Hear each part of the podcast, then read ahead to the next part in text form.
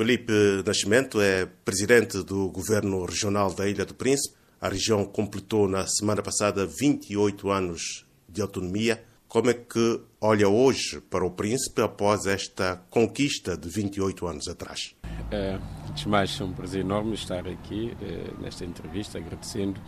A autonomia está por detrás carregado de uma necessidade de nós buscarmos forma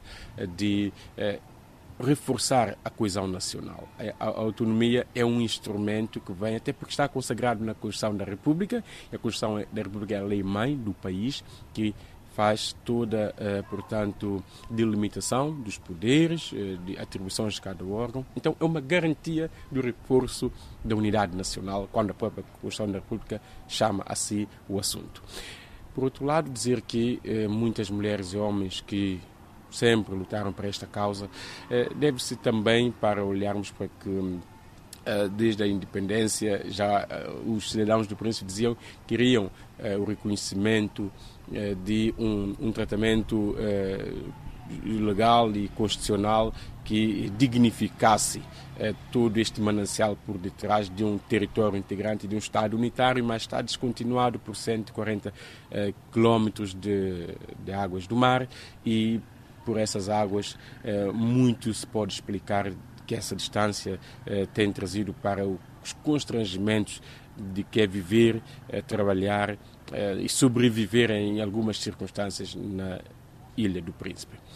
Então, estas mulheres e homens, e tal como isso é descrito até pelos grandes especialistas na matéria, sobretudo no direito constitucional, o que justifica, em termos de fundamentos para uma autonomia, primeiro, um território delimitado, no caso é a ilha e os seus ilhéus. Depois é uma população que habita. Depois essa população deve ter a oportunidade de expressar a sua vontade na escolha dos decisores, tal como tem acontecido nos dois poderes regionais, eh, governo regional e Assembleia Regional. E nesta população eh, é preciso reconhecer-se aquilo que se chama de aspiração autonômica, isto é, sempre se reivindicou a autonomia e continua-se a reivindicar o reforço dessa autonomia para essa maior coesão eh, nacional. A autonomia que o Príncipe tem hoje ainda não é suficiente para os anseios da, da população da região? Uh, ainda não, tendo em conta que a autonomia, como eu referia, é um processo evolutivo. Uh, nós temos uma autonomia, como disse, está consagrada na Constituição, mas de uma forma uh,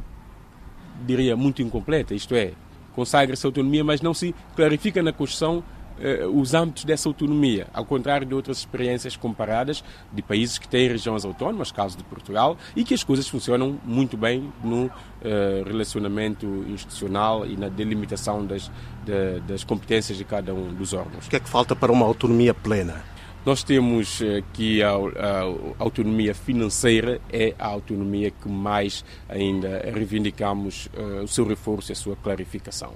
Para até conseguirmos, eu tenho dito, o príncipe tem um potencial enorme para dar mais ao país. Então o país deve continuar a olhar com atenção no sentido de eh, os constrangimentos que temos estado a identificar que sejam ultrapassados para que o príncipe produza mais, gere mais riqueza e participe de forma mais ativa a contribuir para o Estado santomense. É este que eu entendo que o príncipe, não só é, por aquilo que já demonstrou até aqui, tem muito mais para dar, é, não só é, o seu potencial é, ambiental, o seu potencial turístico, é, o seu potencial daquilo que também da produção nós temos alguns tipos de produtos com um valor agregado diferenciado de São Tomé, desde do ananás, menta baunilha, entre outros produtos que é reconhecido que o príncipe, esses produtos têm é uma outra característica é reconhecida ao nível do mercado é, dos setores internacionalmente. Mas falar da autonomia financeira, é, concretamente estamos a falar da necessidade de uma lei das finanças regionais, que ainda não existe. E há países têm, além das regiões autónomas, têm as câmaras distritais ou os municípios, e essas câmaras e os municípios têm leis das finanças locais, além de que as regiões também lá têm. E nós eh, não estamos a falar de uma região que não tem as competências na matéria eh, da autonomia financeira clarificada, porque nós temos um orçamento anual, nós temos eh, que a capacidade de arrecadação das receitas locais, nós temos um direito de receber, eh, em termos de transferências de verbas eh, do Tesouro Nacional, daquilo que o país tem, o, o que dispõe ou que recebe em termos também de donativos ou algum crédito que receba, o príncipe tem uma cota, só que até aqui, sem essa lei das finanças regionais, não há uma delimitação de como é que se processa essas transferências, como é que deve, eh, na prática, o príncipe reivindicar, porque o que fica é um bocado a um critério discricionário de quem governa o país, de quem, sobretudo, tem o setor das finanças, e há experiências de, de, de outros anos em que ficamos anos, anos sem receber nenhuma transferência e não há um mecanismo legal clarividente da forma como eh, esses procedimentos devem operar. Esta falta de autonomia financeira tem estado a, portanto, atrasar o desenvolvimento socioeconómico da região. Naturalmente que sim, porque nós já estamos já com uma maturidade de autonomia bem avançada eh, nas vertentes da autonomia política, administrativa, eh, legislativa. Nós temos uma Assembleia Regional com poderes eh, legislativos, produzem atos normativos e temos também eh, autonomia eh, na cooperação internacional descentralizada, isto é, respeitando a soberania do Estado. Portanto, tudo que são entidades eh, infraestaduais, eh, a região autónoma pode estabelecer as relações e que tem tido também uma trajetória muito interessante e tem dado frutos. Agora, na matéria financeira, nas questões eh, patrimoniais, há aqui eh, zonas cinzentas que uma lei das finanças eh, regionais necessariamente deveria dar um contributo nessa clarificação. A título de exemplo, nós temos também, eh, no âmbito das leis nacionais, a possibilidade do príncipe conferir, eh, quando temos, como temos feito uma trajetória de atração do investimento direto estrangeiro, a possibilidade de conceder eh, benefícios fiscais, eh, fazer aqui uma gestão local eh, própria de dar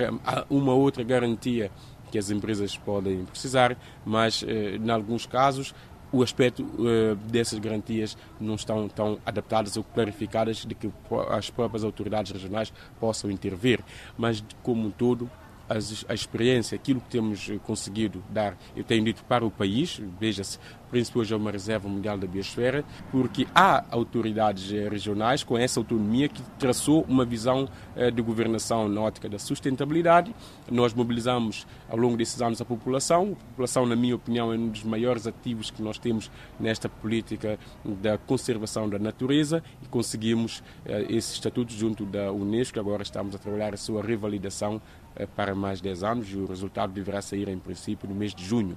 Nós Príncipe fomos, estamos este ano a ser distinguidos pelo jornal francês Le Monde como destino turístico do ano. Todo, quase todos os turistas que vêm ao Príncipe também fazem turismo em São Tomé. É um ganho para o país. Nós eh, temos tido, a nível de, de, das espécies endémicas, eh, tido reconhecimento a nível internacional de um grande património eh, dessas espécies que têm valorizado tem sido valorizado pelas comunidades científicas. Por exemplo, nós já recebemos no Príncipe uh, o quarto congresso, uh, portanto, da educação ambiental uh, da lusofonia em 2017. Em 2019 recebemos um evento também de âmbito internacional que foi a comemoração do centenário da teoria da relatividade geral de Einstein, em que trouxe presidentes da República Internacionais e outras grandes individualidades para o príncipe em reconhecimento deste acontecimento de agora vai fazer 104 anos que o príncipe eh, esteve, portanto, no epicentro eh, da história eh, da física a nível internacional. Estamos a preparar agora para em outubro, em princípio, acolhermos também o quarto Fórum eh, Municipal eh, na matéria da sustentabilidade ambiental da lusofonia. Eh, portanto, vamos receber cá entidades de todos os países lusófonos e também de algumas eh, regiões de Espanha que vão juntar a esses lusófonos para acolhermos no Príncipe este evento. Portanto, são eventos de magnitude internacional que leva o nome do nosso país, porque o que acontece na região autónoma do Príncipe acontece no país São Tomé e Príncipe. Entre outros ganhos temos conseguido, os, os investimentos têm vindo, têm contribuído para conseguirmos vender o turismo do Príncipe e de São Tomé e Príncipe para fora. São muitos os turistas que buscam o destino São Tomense e o destino uh, regional do Príncipe para fazerem turismo. Muitos querem vir aqui trabalhar com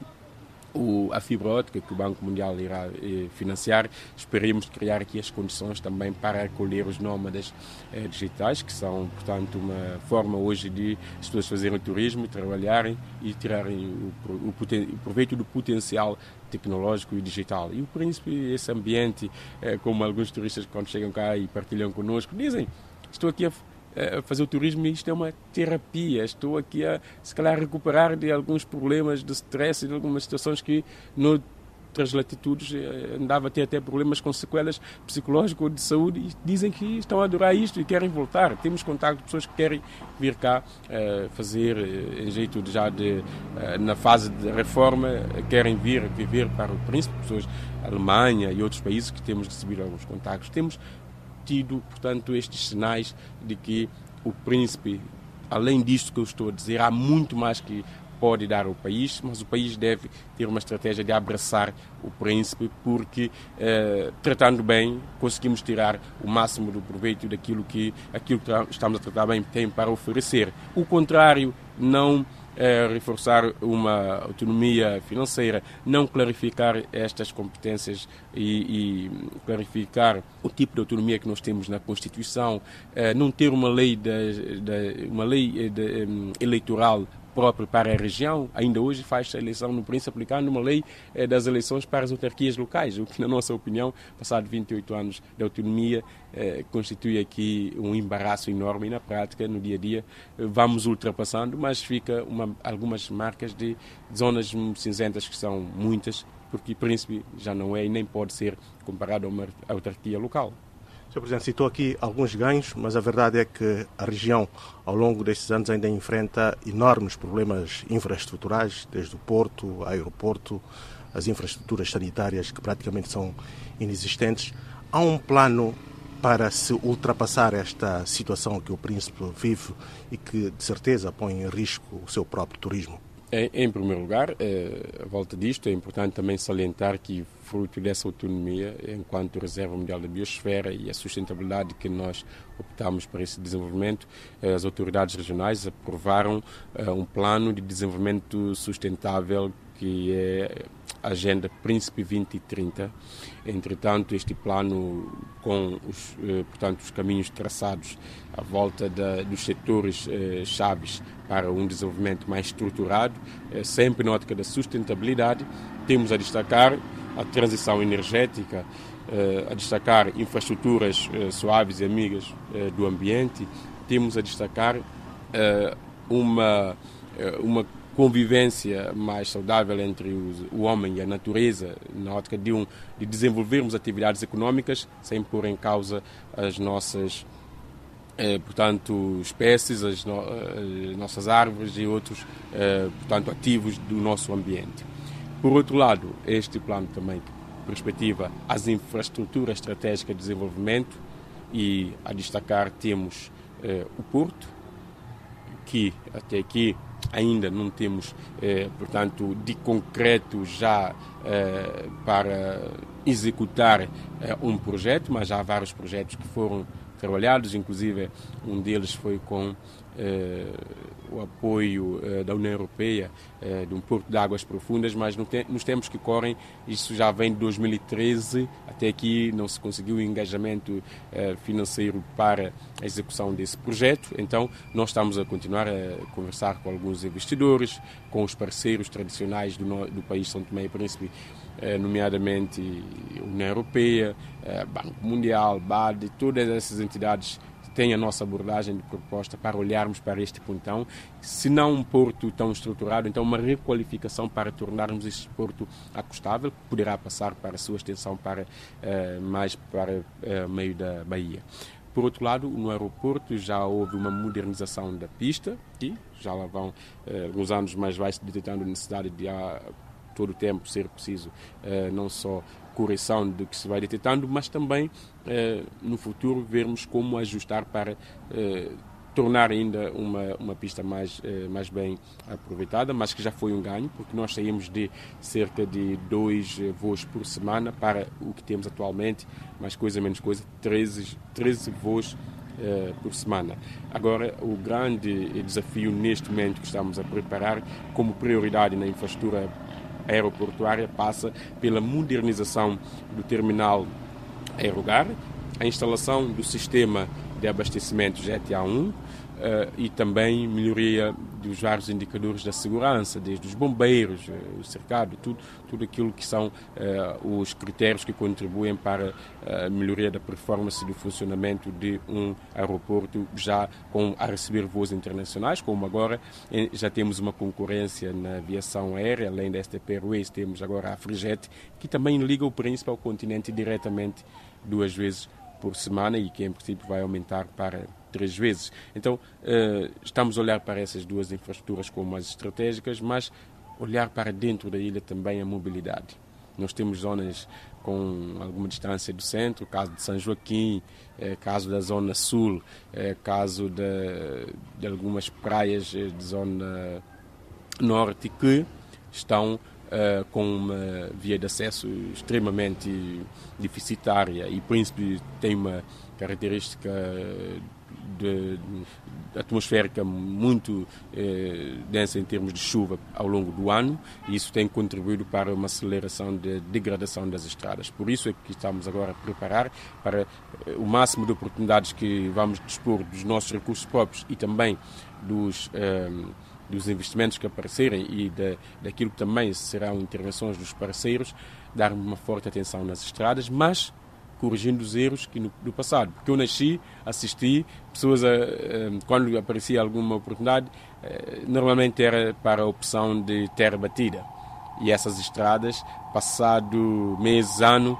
deixava de ter eh, aquela característica que se desejava. Logo, estamos a fazer aqui uma transição também para eh, pisos mais adaptados à nossa realidade, que passa, por exemplo, por eh, calçada e que tem dado já provas cá no Príncipe e queremos massificar eh, estradas em calçada. Mas olhar também para os desafios, porque nós somos uma reserva mundial da biosfera, porque temos a consciência que não só é uma questão de ter o ganho preservar, não, mas é uma obrigação nós contribuirmos para a preservação eh, do planeta. E no princípio estamos a dar esse contributo, eh, apostamos fortemente na educação ambiental para que as novas gerações cresçam já com esta consciência. Mas há desafios eh, em, em contrapartida. Estamos a falar de necessidade de, por exemplo, oferecermos as alternativas viáveis e sustentáveis para o processo de desenvolvimento, nomeadamente recursos, acesso um, sustentável em alternativa aos recursos naturais. Caso de areia, nós temos uma política restritiva uh, de abate de árvores, uh, faz sob um grande controle, mas a nível da areia, em 2020, o país aprovou, a Assembleia Nacional aprovou uma lei que proíbe em absoluto, um, portanto, a extração da areia, uh, abrindo margem para situações mais de ordem científica. Mas essa proibição absoluta parte-se do princípio que se oferece alternativas. Uh, nós sabemos que há uma outra alternativa em São Tomé, de draga, de pedreira, e no Príncipe não há draga, a pedreira funciona de forma muito deficitária, temos estado a, a negociar, a tentar uh, buscar mais investidores no setor, na área de pedreira, mas até aqui a falta de alternativas sustentáveis, mediante essa proibição absoluta que o país adotou de extração da areia, que tem todo o nosso apoio não extração abusiva dos recursos naturais, mas falta aqui eh, mais engajamento em termos de alternativas. Aqui posso dizer que já se começou a trazer areia para o Príncipe com um novo navio que chegou, fez ontem, portanto, quatro anos do inesquecível eh, acidente do navio Anfitrite eh, e chegou uma embarcação há sensivelmente um mês, dois meses e que estamos agora a ver como encontrar aqui uma, uma solução mais viável em termos do preço, porque é barco de um privado uh, e o privado fez um investimento, os preços que estão a praticar uh, estão muito acima das capacidades da família. Daí que o Estado, não obstante reconhecermos todas as dificuldades que atualmente uh, não só o príncipe, o país e o mundo estão a enfrentar, mas é preciso olharmos para a necessidade do abastecimento ao príncipe, seja em materiais de construção, em particular em areia, seja em géneros alimentícios, seja em outros produtos que nós precisamos a ser é, subvencionado. Já foi feito um anúncio pelo Governo Central de vir-se a portanto, subvencionar o transporte de determinados produtos essenciais, nomeadamente cesta básica. Agora é preciso a sua implementação. Uh, mas tudo isso foi muito recente e estamos nesse trabalho em conjunto para clarificar, corrigir algumas situações de isenções de algumas taxas, nomeadamente as taxas portuárias, uh, porque a população do Príncipe, todos nós consideramos que se o país é um só, não, não, é justo que uh, comprar em São Tomé quem vai para um distrito apenas paga o transporte e para o príncipe é, o transporte é a taxa no porto de uma empresa do Estado. Então, o peso da dupla insularidade ainda é muito grande. Naturalmente que sim. O, o, a dupla insularidade um, sempre uh, sentimos uh, no dia a dia, sobretudo na matéria de evacuações médicas, abastecimento de produtos essenciais, géneros alimentícios, combustível, materiais de construção, o custo da deslocação, quem um empresário ou, um cidadão queira deslocar entre as ilhas, o custo ainda está acima de, das possibilidades, viaja poucas pessoas que têm as condições. Daí a nossa luta para essa concorrência, estimular um preço mais competitivo e mais acessível aos cidadãos, mas olharmos também para a dupla insularidade é, numa ótica em que o príncipe deve estar é, mais inserido, mais integrado nos assuntos que o Estado, quando analisa ou decide ou leva avante alguns aspectos, deve necessariamente levar em conta a opinião também do, da região, sejam as autoridades, seja a sociedade civil. Por isso que às vezes acompanhamos com muita tristeza situações em que, tudo bem, o Estado é um Estado soberano para todo o país, mas eh, as consultas às autoridades, eh, seja regionais do Príncipe, seja distritais, é também é uma emanação é, legal. É, portanto, esta inserção é, através de consultas às outras autoridades para assuntos, seja assuntos relevantes do Estado, seja assuntos, especialmente quando é um assunto que diga respeito à região, é de consulta obrigatória por lei. Daí que eh, normalmente fazemos esse apelo que mais inclusão, mais proximidade, eh, o reforço e a clarificação do ponto de vista legal, constitucional, eh, da delimitação das atribuições e da forma como os procedimentos devem, devem ser trabalhados, são esses tipos de eh, ações, atitudes que reforça a nossa coesão eh, nacional, porque eu tenho dito que nós que lidamos aqui com eh, a população nesta parcela do território nacional, eh, eu como dirigente na Ilha do Príncipe, somos a linha da frente para o bem e para o mal. Lidamos no dia a dia, conhecemos especificidades que, pese embora as autoridades nacionais eh, estarem legitimados para eh, falar em nome do país, mas esta consulta permanente, esta interação no dia a dia é fundamental para estarem a falar com mais propriedade, porque conhecendo a realidade, nós conhecendo essas especificidades, eh, o nosso testemunho, a nossa a partilha eh, de, ponto de vista também da região, dá mais autoridade ainda a quem, a quem decide ou a quem negocia os assuntos sobre o país e sentimos mais incluídos que esse é um grande objetivo para também diminuição dessa dupla que há quem fala em tripla eh, insularidade quando não há essa eh, comunicação, essa ligação, porque querendo ou não há 140 km de água que, que nos está a, a ligar por, por via marítima e aérea e é preciso arranjarmos mecanismos de reduzir essa distância física. E são estes os exemplos que eu referia que pode fazer com que um cidadão do Príncipe sinta ainda eh, mais integrado, mais eh, por dentro dos assuntos do país. Entre outros aspectos, esses são alguns a destacar. Sr. Presidente, muito obrigado por essa entrevista. Muito obrigado.